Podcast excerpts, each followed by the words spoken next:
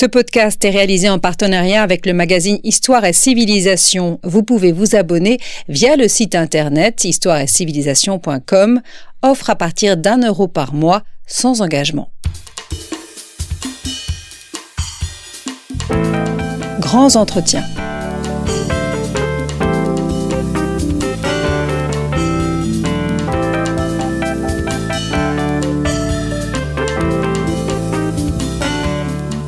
On retrouve Marie Cohen Carichon. Bonjour à tous et bienvenue sur Storia Voce, chers auditeurs.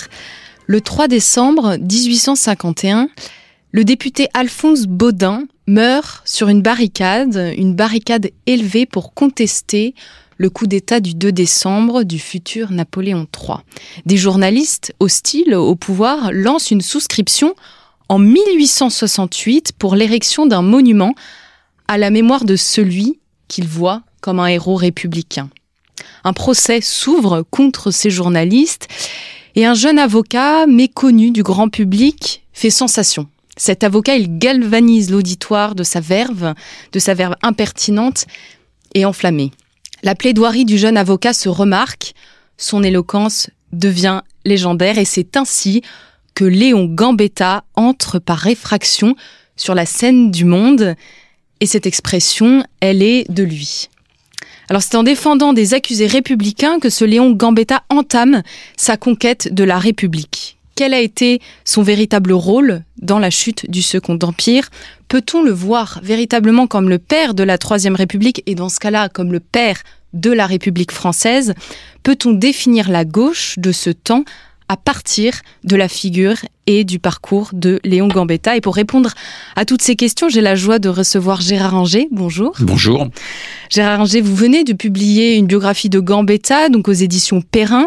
Vous êtes publiciste, vous avez travaillé donc dans la pub euh, pendant votre pendant votre carrière, mais vous avez également écrit de nombreux euh, livres d'histoire, des biographies. J'en citerai une, celle d'Aristide Briand, et un livre d'histoire sur le Second Empire. Vous connaissez donc très bien le 19e siècle et aujourd'hui, vous vous attaquez à ce monument qu'est Léon Gambetta. Alors la carrière politique de Gambetta a tendance un petit peu à estomper sa carrière d'avocat pour ceux qui connaissent un petit peu le personnage, qui est l'une des carrières les plus brillantes du Second Empire. Qu'est-ce que vous pouvez nous dire sur la carrière d'avocat de Léon Gambetta et sur euh, son impact sur sa future carrière politique? Euh, Gambetta est devenu avocat je dirais un peu malgré lui parce que euh, il avait songé à un moment durant ses études de droit à se diriger vers l'agrégation et le professorat. Et puis euh, ça n'a pas marché euh, le droit romain ou le droit des hypothèques n'était pas tout à fait sa tasse de thé. Donc il s'est rabattu si je puis dire vers la carrière d'avocat. Il a fait des stages dans différents mais il a été pris très vite sous son aile euh, dans les années 1860 par euh, euh, Adolphe Crémieux, qui était un avocat célèbre, républicain, ministre de la Justice sous la Seconde République, et donc les deux hommes se sont entendus à merveille caractère très différent, âge d'abord très différent, caractère très différent. Euh, ils se retrouveront d'ailleurs tous les deux euh, sous le gouvernement de défense nationale à partir du 4 septembre 1870. Euh, Gambetta a commencé sa carrière d'avocat, euh, je dirais modestement, en défendant des accusés poursuivis pour euh, des délits euh, souvent imaginaires inventés par euh, la police impériale qui cherchait à effrayer le bourgeois en mettant en scène des complots parfaitement fallacieux. les fake news ne datent pas d'aujourd'hui. Il a été très connu dans les milieux du quartier latin, les milieux judiciaires, les milieux politiques. Il assistait très souvent au débat à l'Assemblée nationale. Morny avait remarqué qu'il était très présent et le jeune homme se révèle être un bon avocat. Avec le procès Baudin, il deviendra un avocat illustre et un bon euh, républicain, euh, puisqu'il travaille avec beaucoup d'entre eux pour leur permettre d'être élus. Et après le procès Boudin, comme il est très connu, eh bien, il peut être à son tour candidat au corps législatif et en 1869 peu après le procès Baudin, il est élu euh, à Paris et à Marseille. Il choisit d'abord euh, Marseille euh, et donc il va commencer sa carrière politique. On le compare souvent à Mirabeau. Alors, le talent oratoire, oui, indéniablement, méridional. Mirabeau était provençal euh, Gambetta était à la fois italien par son père et euh, gascon, euh, par sa mère. En revanche, des différences sensibles liées à l'époque, hein, largement. Gambetta était républicain. Mirabeau était pour la souveraineté nationale, mais un, il aimait l'argent, ce que Gambetta, qui n'intéressait pas du tout Gambetta, euh, c'était pas du tout son centre d'intérêt et deux, euh, Mirabeau a fini euh, du côté de la famille royale. Donc euh, l'armoire de fer a bien montré quels, quels étaient ses liens avec la famille royale, alors que Gambetta n'a jamais eu le moindre lien avec la famille impériale. Donc des points communs, mais des divergences sensibles. Est-ce qu'on peut dire qu'il a une jeunesse politisée et une jeunesse républicaine? Jeunesse politisée, il se l'est fait tout tout seul, euh, son père qui est un commerçant euh, d'origine génoise installé à Cahors, euh, il est certainement un homme ouvert sur le monde. il lit Voltaire. Il est pas très partisan de l'Église, même s'il met son fils au petit séminaire pour des raisons, je dirais commerciales, parce qu'il fournit en tant que patron du bazar génois, il fournit le petit séminaire où son fils va étudier, euh, mais il l'enlève très vite pour le mettre au lycée impérial de Cahors.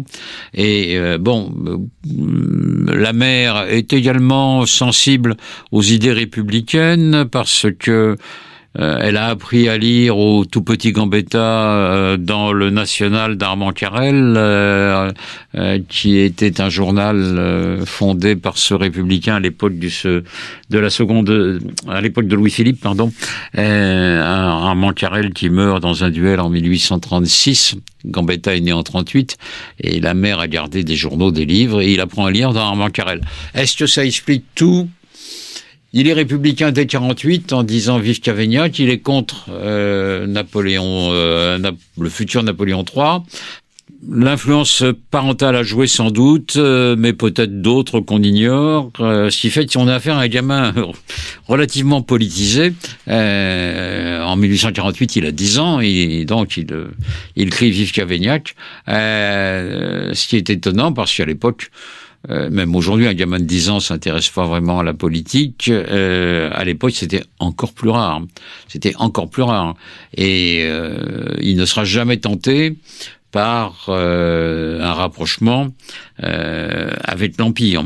dans les années 1860, donc quand il devient avocat, il élargit un peu ses, son horizon. il va voir Thiers, qui, au corps législatif, est le représentant euh, des libéraux orléanistes. Il rencontre à Londres euh, le comte de, le comte de Paris. Ça n'en fait pas un orléaniste pour autant. Il déclare au comte de Paris qu'il est républicain, euh, mais il veut élargir les oppositions à l'Empire. il pense que la République est le régime qui convient le mieux aux Français, mais il souhaite une république euh, qui soit euh, fondée sur le suffrage universel, qui soit établie par le suffrage universel, et pas du tout une république comme l'a été la première ou la seconde, euh, des républiques fondées sur les émeutes, une forme de violence. Qu'il condamne parce qu'il sait que si la République est fondée par la violence, elle disparaîtra par la violence. Il n'y a pour lui que le suffrage universel qui puisse permettre d'instaurer la République. Alors, il ne reconnaîtra jamais tout à fait que euh, le, suffrage universel a été réellement mis en place par le Second Empire. Il a été de fait par la Seconde République, mais il a été pratiqué par le Second Empire pendant une petite vingtaine d'années. Et euh, c'est le Second Empire qui a euh, habitué les Français au suffrage universel. Ça, il ne le reconnaîtra euh, jamais, tant est grande sa euh, détestation de l'Empire. Alors vous, vous dites qu'il déteste l'Empire, mais page 42, je vous cite, euh, vous dites qu'il cherche visiblement quand même à pénétrer dans les milieux orléanistes dont il n'a guère accès, ce qui montre bien l'ampleur de son ambition. Oui, oui, oui, oui. Alors les orléanistes, j'en ai parlé avec Thiers et euh, le comte de Paris. Euh, son ambition, bah oui, oui, oui, oui, il est ambitieux. Euh, pourquoi le serait-il pas? Euh, L'ambition n'est jamais euh, un défaut quand on a les moyens d'avoir cette ambition. Et Gambetta Gambetta les a. Euh, il est euh, depuis fin 1868 connu sinon de toute la France, mais en tous les cas euh, de euh, l'élite, euh, de l'élite du pays, qu'elle soit républicaine, impérialiste ou royaliste, légitimiste ou orléaniste. Il est connu. Et il il fait ses armes euh, au corps législatif, euh, avec parfois des déceptions, quoi, parce que en, mai 1870, il y a euh, le plébiscite de Napoléon III qui conforte le régime. Napoléon III disait j'ai mon chiffre. Il retrouve effectivement les chiffres des plébiscites de 1851 et de 1852 quand euh, un plébiscite l'a a reconnu le titre impérial pour Louis-Napoléon. Euh, donc euh, l'Empire retrouve ses forces parce que l'Empire est fondé sur les classes paysannes essentiellement. C'est sur les paysans que s'appuie l'Empire. Gambetta le voit d'ailleurs, il le sait, et il sait dès cette époque, il l'a écrit dans un journal, euh, que euh, faudrait que les républicains s'occupent de la masse paysanne qui constitue 80% des Français de l'époque. Euh, donc il sait qu'il faudra s'intéresser à la ruralité, euh, ce qui n'est pas le cas de la plupart des républicains, quelle que soit leur tendance. On a affaire soit à une élite bourgeoise, avec euh, les Jules Favre, les Jules Simon, etc.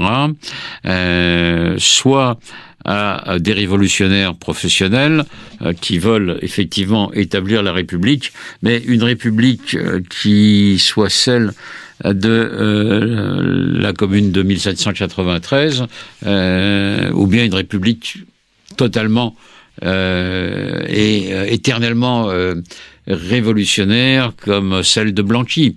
Donc ça, il n'en veut pas. Ça, cette république-là, il n'en veut pas. Il veut une république par le suffrage universel. Alors on peut se dire après le plébiscite de 1870 euh, bah, euh, que c'est mal parti, euh, c'est vrai, mais les événements vont se charger avec la guerre de 1870 de permettre à cette république, grâce à l'action de Gambetta, de surgir le 4 septembre sans une goutte de sang. Euh, et Gambetta, comme tout le monde d'ailleurs, suit les modèles anciens d'établissement de la République. Euh, le 4 septembre, apprenant la défaite de Sedan, la foule parisienne envahit euh, le corps législatif. Devant la, la, montée et le risque de violence, Gambetta, à l'Assemblée, proclame la République et s'en va directement à l'hôtel de ville avec Jules Favre, parce que il reproduit les modèles de Lamartine en 1848 et l'importance de l'hôtel de ville et de la commune révolutionnaire euh, qui hante son esprit aussi. Et donc, il se rend euh, à l'hôtel de ville et là, un gouvernement est formé. Gambetta euh, prend, euh, sans demander trop l'avis des autres membres, euh, le ministère de l'Intérieur et se met immédiatement au travail pour euh, changer complètement, euh, dès les premiers jours, le corps préfectoral euh, de Napoléon III. Est-ce que pour les Français, pour les Parisiens, Gambetta, parce que ce que vous dites, il, proclame la République au balcon de l'hôtel de ville, c'est la figure de la République. Est-ce que c'est lui qui l'incarne à ce moment-là? À ce moment-là, oui. Ah, il y a d'autres républicains importants, comme Jules Favre. on le verra d'ailleurs, puisque Jules Favre euh, prend le ministère des Affaires étrangères. Euh, mais il incarne à la fois la République et la jeunesse. Euh, Gambetta est né donc en 1838. En 1870, il a donc 32 ans. Euh, D'autres incarnent la jeunesse avec lui. Jules Ferry, qui est un peu plus âgé, mais à peine, euh, qui lui prend euh, la responsabilité de euh, la mairie de Paris très vite et du ravitaillement, parce que Paris va être très vite assiégé euh, dès euh, fin septembre par les armées prussiennes. Donc euh, ces jeunes républicains se distinguent des vieilles lunes et des vieilles barbes, comme ils le disent, de 1848. Euh, Crémieux, qui devient ministre de la Justice, euh, l'a déjà été en euh, 1848. Euh, D'autres comme Jules Favre ou Jules Simon sont déjà beaucoup plus âgés déjà que euh, Gambetta. Il y a presque une génération d'écart.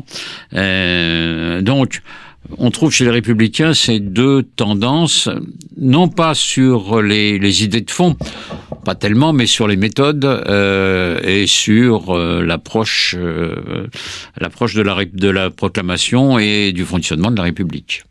Euh, avant de proclamer euh, la République, Gambetta il a déjà eu une, une, une activité politique. Il est élu euh, député en 1869. Oui.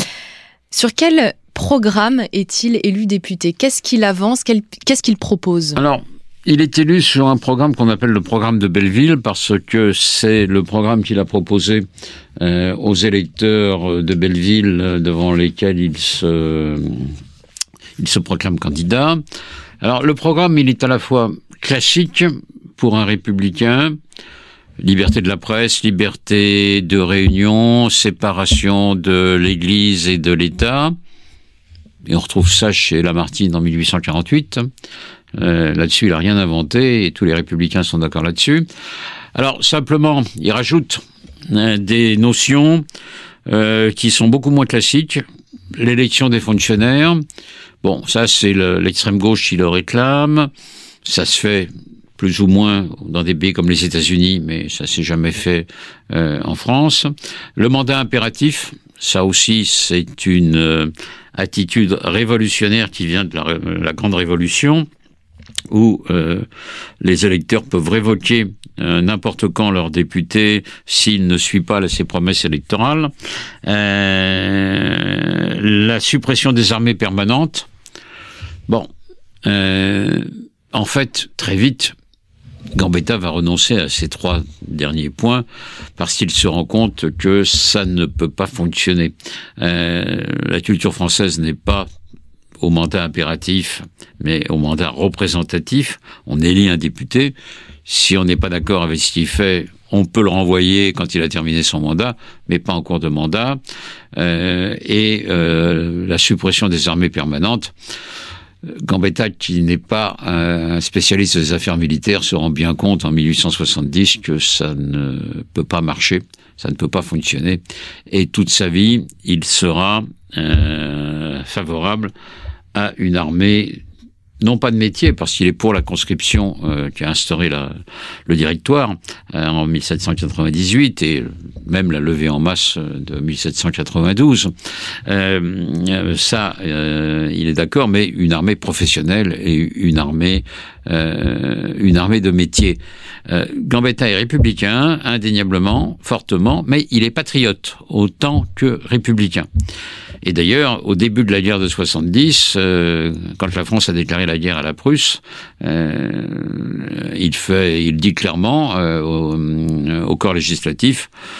Si je suis pour la victoire des armées françaises, si ça sert l'empire, c'est pas grave. Ce qui compte, c'est la victoire des armées françaises. Bon, et il fera tout quand il aura quitté Paris en ballon début octobre pour se rendre à Tours, euh, il fera tout pour bâtir de nouvelles armées, puisque les armées françaises sont soit prisonnières après l'échec de Sedan, soit enfermé dans Metz avec Bazaine, euh, qui refuse de, de sortir. Donc, euh, il va lever de nouvelles armées, et on connaîtra Gambetta en 1870-71 comme celui qui a mené la lutte contre euh, l'envahisseur prussien puis allemand. Oui, euh, on connaît tous cette image de Léon Gambetta qui embarque à bord d'un ballon afin de, rejoindre Tours. Donc vous avez dit tout à l'heure qu'il a seulement 32 ans. Il faut imaginer euh, la jeunesse euh, du jeune Léon. Quel est son véritable rôle dans la défense du pays? Est-ce que c'est pas seulement un rôle de représentation? Est-ce qu'il ah Non, pas du tout, pas du tout. comme je le disais, c'est lui qui a levé des armées euh, à partir de rien, euh, en pratiquant la, la, la, conscription. C'est lui qui a équipé ses armées en euh, habillement, en matériel, en armement. C'est lui euh, qui a, fourni, donc les armes, soit par les manufactures françaises qui tournaient à plein dans des zones non occupées par les Allemands, soit par les, il a procédé à de nombreux achats à, à l'étranger. Euh, c'est lui qui a nommé euh, les généraux. Alors il a nommé des généraux d'ailleurs en fonction de leurs compétences et non pas en fonction de leur caractère républicain, car l'armée n'était pas, euh, à quelques rares exceptions près, n'était pas républicaine. Il y avait des militaires de talent qui étaient républicains, comme Federbe ou euh, Chanzy, mais ils n'étaient pas très nombreux. Et donc, euh, c'est lui qui confie euh, le commandement à des généraux bonapartistes ou même légitimistes. Il a parfois tendance à aller un peu trop loin parce qu'il se mêle de commandement militaire et de stratégie militaire. Et là, il n'est pas bon il peut pas être bon, il n'a pas de formation euh, militaire. Euh, la stratégie militaire, ça ne s'invente pas, ça ne s'improvise pas, euh, sauf quand on a un, un, groupe très particulier pour ça. Et encore, faut quand même connaître les règles. Lui, il les connaît pas. Euh, ça ne veut pas dire qu'il remporte pas des victoires et que les armées françaises ne remportent pas des victoires, notamment à Coulmiers euh, ou euh, pas loin de la Loire. Euh, les armées françaises bousculent les, les, Prussiens, mais ça sera, ça sera la seule fois. Euh, il faut dire que Gambetta n'est pas responsable d'ailleurs de des défaites hum, des armées françaises quand il a été ministre de la guerre il s'est nommé ministre de la guerre tout seul. Hein. Euh, dès qu'il est arrivé à Tours, euh, il se déclare ministre de la guerre. Point. Euh, euh Gambetta là-dessus avait plutôt bien bien vu les choses, mais il a été gêné par le fait que le gouvernement était entièrement bloqué dans Paris et il fallait à tout prix délivrer Paris. Donc ça s'est traduit du côté des Parisiens par euh, des tentatives de briser le siège, complètement vaines, avec de nombreux morts. Et lui, il essayait de euh, pousser les armées françaises vers Paris pour délivrer la ville. Bon, très bien, sauf que c'était une erreur que le gouvernement, euh, à part la délégation de Tours, c'était une erreur que le gouvernement s'enferma dans Paris, parce que euh, en 14 et en 40, la leçon a été retenue. Euh, le gouvernement est parti en 14 à Bordeaux pendant plusieurs semaines et euh, dès euh, début juin 40 également euh, à Bordeaux. C'était ce qu'il fallait faire. Il fallait pas rester enfermé enfermé euh, dans Paris. Donc ça a handicapé les armées françaises. Gambetta a été aussi gêné euh, par euh, la reddition de Bazaine à Metz, qui a capitulé, ce qui a libéré des armées prussiennes. donc, on ne peut pas lui imputer la défaite de 1870. En revanche, il a levé des armées à partir de rien, et ça a suscité l'admiration de Guillaume Ier, roi de Prusse, devenu en janvier 71 empereur d'Allemagne qui a dit, euh, reconnu que Gambetta a fait sortir de terre à partir de rien euh, des armées entières. Donc le patriote euh, est un bon organisateur, un bon galvanisateur de, de troupes et d'hommes, un bon administrateur. La plupart des préfets, même s'ils n'avaient pas d'expérience, la plupart des préfets qu'il a nommés se sont plutôt bien comportés et certains ont commencé leur carrière euh, comme ça, Paul Bert par exemple ou quelques autres. Euh, donc euh, là, on a affaire véritablement un chef, un chef, un chef de guerre, oui, mais pas un militaire. Bon, mais après tout, Clémenceau dira euh, la guerre est une chose trop sérieuse pour être confiée à des militaires. Euh, il n'avait peut-être pas tort. Euh, et Gambetta était de cette école, sans connaître encore Clémenceau. Vous avez bien euh, montré donc son implication dans la formation et l'équipement des armées, alors que euh, donc il abandonne l'antimilitarisme du programme de Belleville. Euh, ça révèle un homme très pragmatique. Ah, tout à fait. pragmatique, il laisse, il n'empêche pas les convictions. on peut être pragmatique dans l'application des choses. D'où le terme qu'on lui accolera et qu'il a reconnu d'ailleurs d'opportuniste un peu plus tard, quand euh, la République sera proclamée, euh, Gambetta voudra faire triompher euh, ses idées, mais il le fera avec beaucoup de pragmatisme, en s'alliant aux uns et aux autres en fonction des, des circonstances, et non pas à être un doctrinaire comme l'était l'extrême gauche de l'époque. Oui, il préfère vraiment euh, composer avec ces différentes, avec les différentes familles politiques pour euh, faire euh, advenir quelques-uns de ses propres principes. C'est pas un, c'est pas un, un, homme de gauche, un idéaliste. C'est pas un idéaliste, Gambetta. C'est je dirais pas tout à fait ça. Idéaliste, il peut l'être parce qu'il a un programme bien précis qu'il veut euh, appliquer. Il a des convictions, il a des idées, mais encore une fois, il est pragmatique dans la manière euh, de les appliquer. S'il faut s'allier avec des gens qui ne pensent pas comme lui pour établir cette république durable, euh, qui est l'appel de ses voeux, il le fait et il le fera sans difficulté. En 1871, après l'armistice, euh, ce sont les monarchistes qui emportent les, euh, les élections. Sur 600 députés, à peu près, il y a 200 républicains, 200 orléanistes, 200 légitimistes. Donc, euh, Gambetta sent bien que le rapport de force ne lui est pas euh, favorable. Euh, mais il n'hésite pas à se rapprocher de Thiers, qui a été désigné par l'Assemblée de Bordeaux comme le le chef de la République française, puisque c'est toujours la République officiellement qui est là, euh, même si les monarchistes veulent euh, rétablir une euh, constitution royaliste. et Thiers se rend compte très vite, lui qui était orléaniste, se rend compte très vite que on n'occupe pas le siège à Troyes, puisque il y a trois prétendants. Euh, Napoléon III, puis euh, son fils à partir de 1873, euh, le comte de Paris pour les orléanistes et le comte de Chambord pour les légitimistes. Donc Gambetta se rend compte que Thiers peut effectivement être d'un secours pour lui.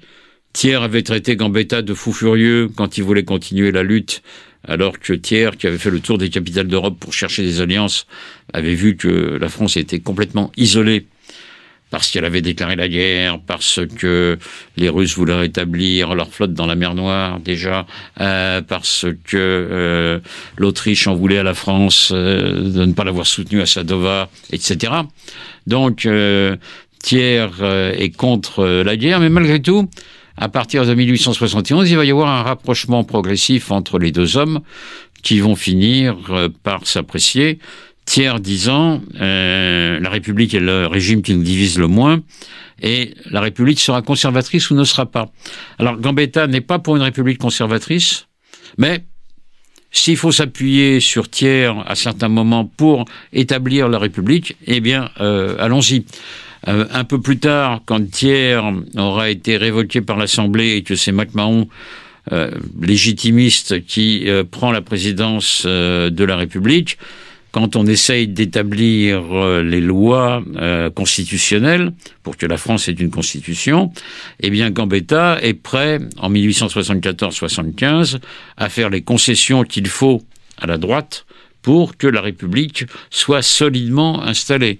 Euh, la droite veut des pouvoirs importants pour le président de la République, elle veut un Sénat euh, ultra-conservateur. Gambetta négocie avec beaucoup de républicains euh, qu'il dirige et accepte effectivement un Sénat qui, sans être celui que souhaitait Macron, est malgré tout un Sénat conservateur. Et donc la République est en fait proclamée à une voix de majorité en février 1875. C'est euh, l'amendement Vallon. Donc Gambetta est quelqu'un de pragmatique, prêt non pas aux compromissions, mais prêt au compromis pour arriver à ses fins. Et c'est donc un véritable chef politique. Je voudrais qu'on revienne sur la notion de patriotisme que vous avez longuement euh, évoquée tout à l'heure. Euh, est-ce que pour lui, la patrie, c'est la République? Comment est-ce qu'il définit cette nation?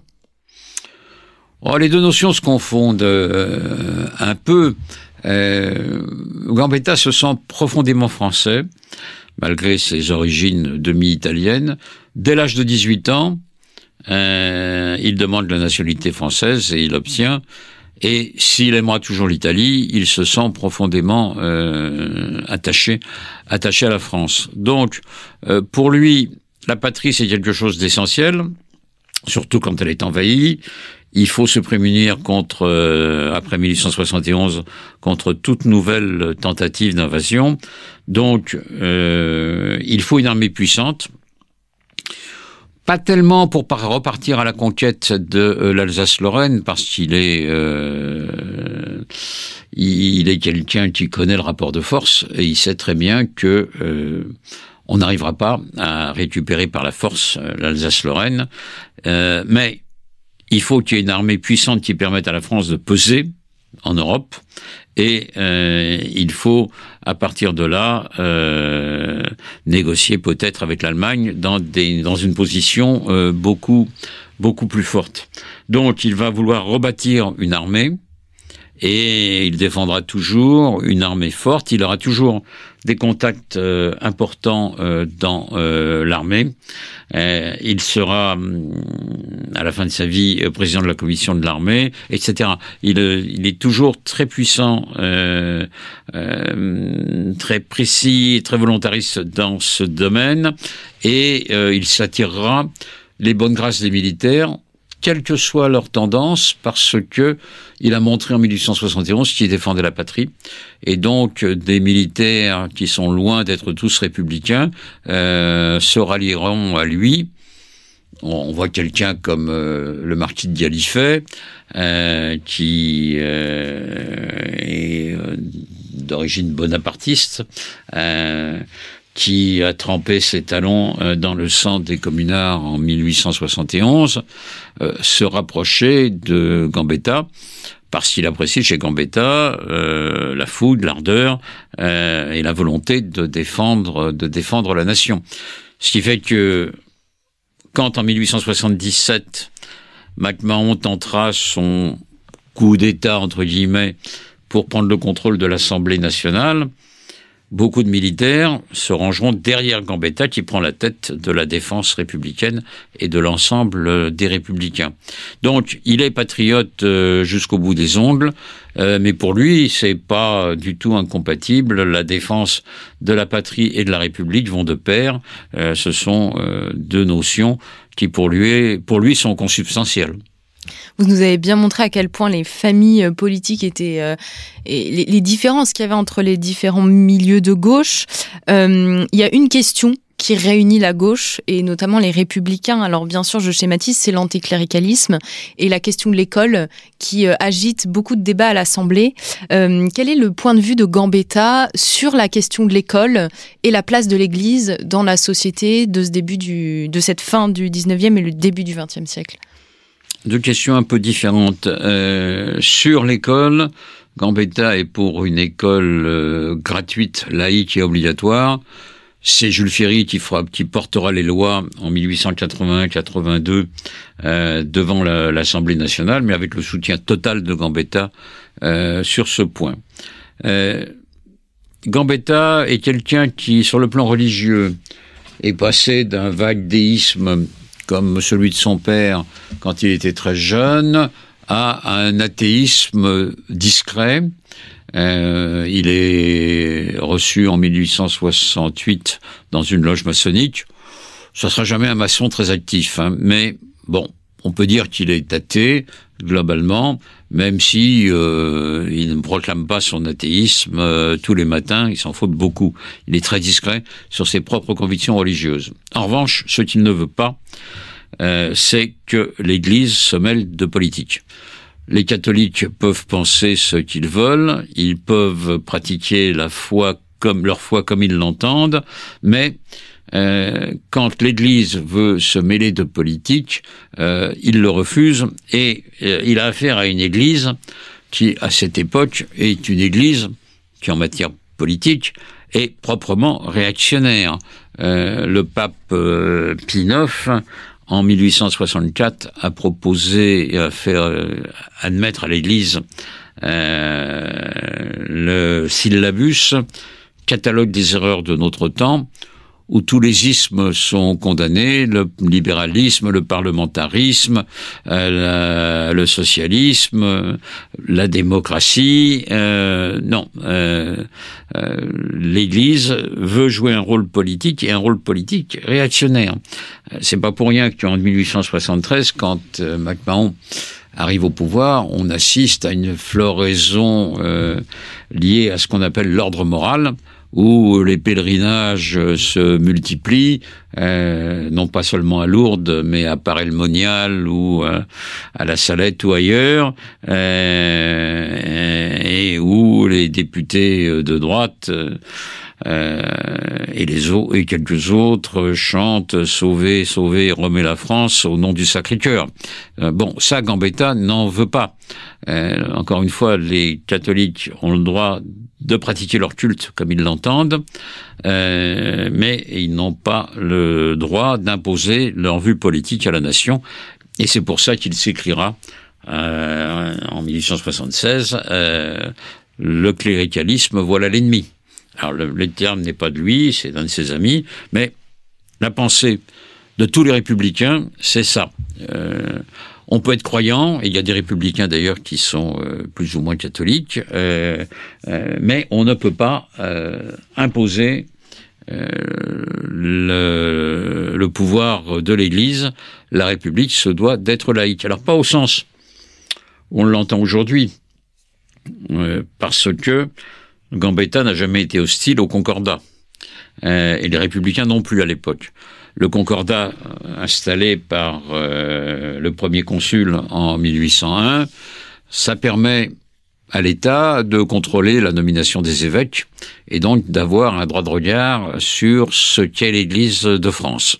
Donc euh, Gambetta ne renonce pas à ce concordat, mais pour le reste, euh, l'Église, eh ben, elle doit être dans ses bâtiments liturgiques et euh, elle n'a pas à se mêler de politique. Surtout que les, les catholiques d'alors étaient pour la plupart monarchistes. Donc euh, la, le catholicisme était associé forcément avec la forme de gouvernement que Bien Gambetta entendu. voulait absolument euh, éviter à la France. Bien entendu.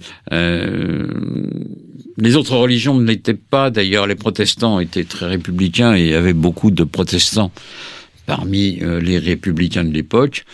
Euh, pareil pour les juifs, euh, il y avait pas mal de juifs parmi euh, les républicains, euh, des gens comme Crémieux, donc euh, comme Camille C, comme d'autres que Gambetta prendra comme ministre, comme David Reynal, des protestants donc également, comme Waddington. Les catholiques, eux, se situent effectivement en dehors de l'Église. Ce n'est qu'après la mort de Gambetta qu'on assistera euh, avec un autre pape que IX, euh, avec Léon XIII, un rapprochement modéré, mais rapprochement tout de même, entre euh, l'Église et la République. Euh, L'Église admettra à partir de 1890 admettra la République, Léon XIII et le cardinal Lavigerie, euh, qui était un peu son homme lige et qui était euh, archevêque euh, d'Alger, euh, joue en faveur de la reconnaissance de euh, la République par les catholiques. Et ce qui n'a pas euh, paru évident aux catholiques d'ailleurs. non, à l'époque, non, même en 1890, et on le voit bien au moment de l'affaire Boulanger d'une part, au moment de l'affaire Dreyfus d'autre part. Euh, Il y a des catholiques euh, Dreyfusards, mais le moins qu'on puisse dire, c'est que c'était pas la majorité.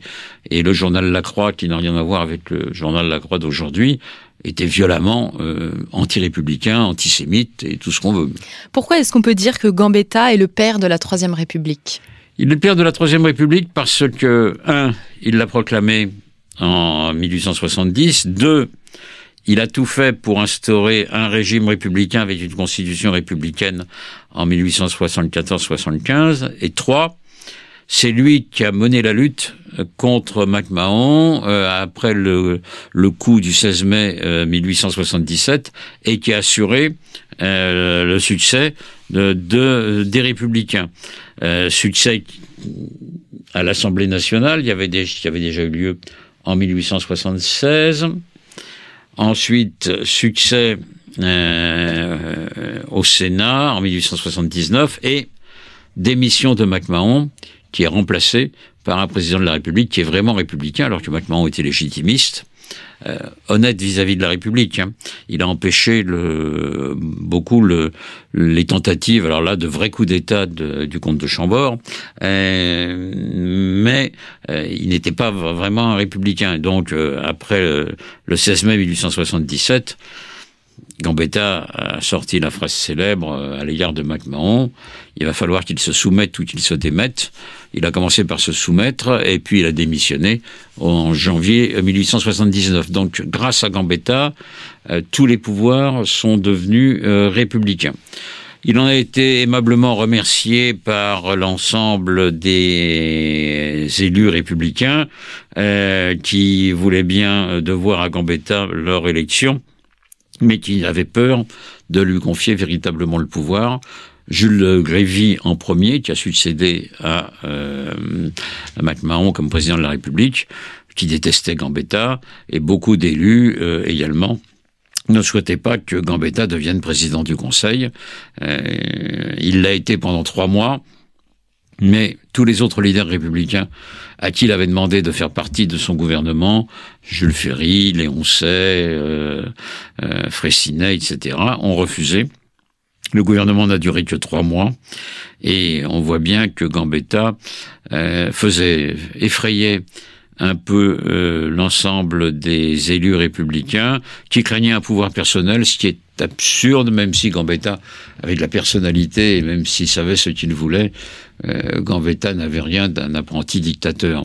Euh, mais on était très proche du Second Empire, le pouvoir, euh, un pouvoir fort que voulait Gambetta quand même, euh, ne plaisait pas, tant s'en faut, à beaucoup de républicains, si fait qu'il a fondé la République véritablement, mais qu'il n'a pas pu jouer le rôle qui aurait dû être le sien. Alors peut-être l'aurait-il fait s'il était mort plus plus âgé, mais il est mort à 44 ans d'une péritonite. Euh, C'est très jeune, 44 ans. 44 ans, oui. Il aurait pu avoir une vie politique pendant encore 20 ans, 25 ans sans difficulté. Et là, euh, peut-être aurait-il pu euh, véritablement accéder euh, au pouvoir, euh, mais il en a été empêché par tous ses aimables collègues. Est-ce qu'on peut parler d'un culte qui s'organise autour de Gambetta, euh, comme ce fondateur de, de, de la République? Alors euh, évidemment, il a une très grande place dans les livres d'histoire, il y a beaucoup de monuments à sa gloire, il a été transféré au Panthéon en partie. Euh, il y a une espèce de d'admiration, presque d'adoration pour quelqu'un, euh, euh, pour cette, cet héros républicain. Oui, oui, euh, parce qu'il a su rallier les paysans à la République. Et pas seulement les paysans. D'abord, en 60, 1872, euh, il parle des couches sociales nouvelles euh, qui doivent accéder au pouvoir, pas seulement les notables et les ducs de la période précédente, euh, ou de la période euh, qu'il connaît, mais il veut que les petits bourgeois, les professeurs, les médecins, les avocats, euh, les instituteurs, tous les gens qui ont un minimum de compétences puissent accéder au pouvoir grâce au suffrage universel. Et peu à peu, par ces tournées en province, ces tournées incessantes, euh, il se nommera lui-même le commis voyageur de la République, euh, il touche l'ensemble des Français et les masses paysannes qui l'amène peu à peu euh, à la République. En 1871, les paysans votent pour les monarchistes, non pas parce qu'ils sont monarchistes, ils s'en foutent beaucoup, ils ne le sont pas du tout.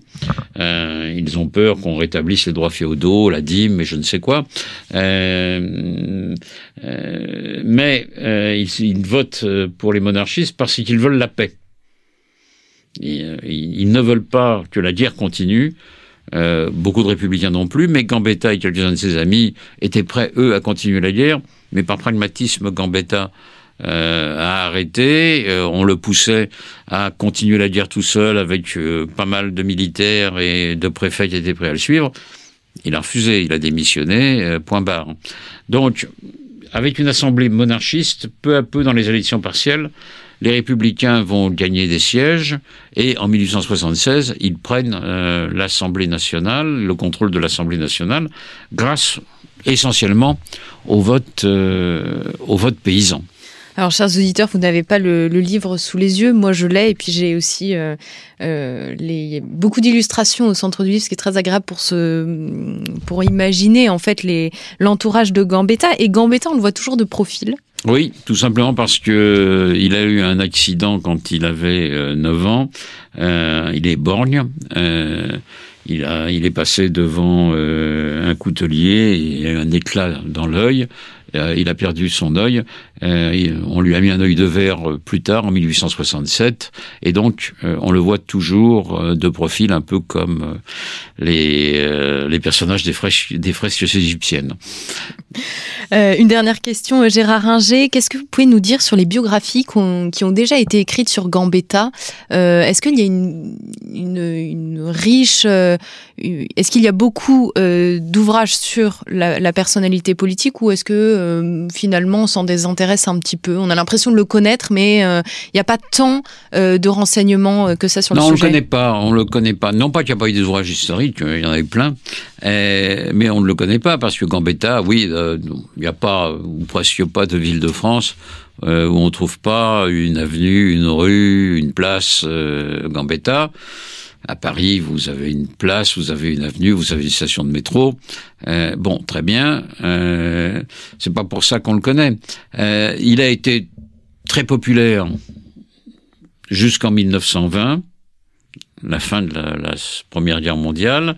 Comme vous le dites, son cœur a été transféré au Panthéon parce que le reste du corps a été démembré à sa mort. Euh, c'est un curieux euh, retour des reliques euh, saintes euh, en pleine période scientiste et positiviste. Bon. et jusqu'à Gambetta galvanise, si je puis dire, les Français au moment de la guerre du 14-18, où république et patrie sont deux notions communes, euh, qui se superposent presque. Euh, et euh, ce sont les idées de Gambetta qui permettent aussi, pas uniquement bien sûr, mais aussi la victoire française euh, en 1918. Donc il connaît un culte très fort euh, jusqu'en 1920. Après, le pacifisme est présent euh, de manière très forte après la, la Grande Guerre, et donc le, défense, la défense de la patrie prônée par Gambetta est un peu en recul. Il n'empêche que, malgré tout, euh, Gambetta est euh, respecté encore. Un des premiers thèmes figuratifs euh, français en, 1930, en 1938 pour le centenaire de sa naissance représente Gambetta. Les héros de la Troisième République naissante présentés dans les timbres, présents dans les timbres, c'est Pasteur et Gambetta. Euh, la résistance se réclame de lui, naturellement Vichy le déteste. Euh, la résistance se réclame de lui, mais après 1945, la figure de Gambetta euh, s'estompe, on est dans une autre période, et peu à peu, il disparaît. D'ailleurs, dès les années 30, Ludovic Alivic a écrit La République des Ducs et La République des Notables, parle des années 1870-80 comme des temps obscurs, c'est-à-dire qu'on a tout oublié des conditions de la naissance de euh, la euh, troisième République. Euh, même aujourd'hui, on en parle peu dans l'enseignement français. donc, il faut pas s'étonner que la figure de Gambetta, comme celle des grands noms de cette période, s'estompe. Alors, Jules Ferry reste par euh, les lois scolaires, euh, mais Jules Ferry partage la plupart des idées de Gambetta. On est un peu plus bourgeois que Gambetta, euh, mais il est en même temps un personnage très différent de Gambetta. Il est austère, euh, timide, réservé, froid, même glacial, distant, alors que Gambetta est rondouillard, exubérant, aime euh, la bonne chair. On pouvait dire de lui, comme on a dit de Jaurès, on pouvait voir au travers de sa barbe le menu de la semaine. Euh, donc, euh, bon, il y avait un côté débraillé chez Gambetta, qui assurait aussi un peu sa popularité auprès des masses, mais qui euh, effrayait les bourgeois assez puritains de l'époque. Donc, la figure de Gambetta, avec le temps s'estompe. Il y a eu des bonnes biographies qui ont été faites, mais il mérite de ne pas être oublié et de ne pas se voir relayé simplement une toponymie euh, dont on ne connaît plus tout à fait le, tout à fait le sens.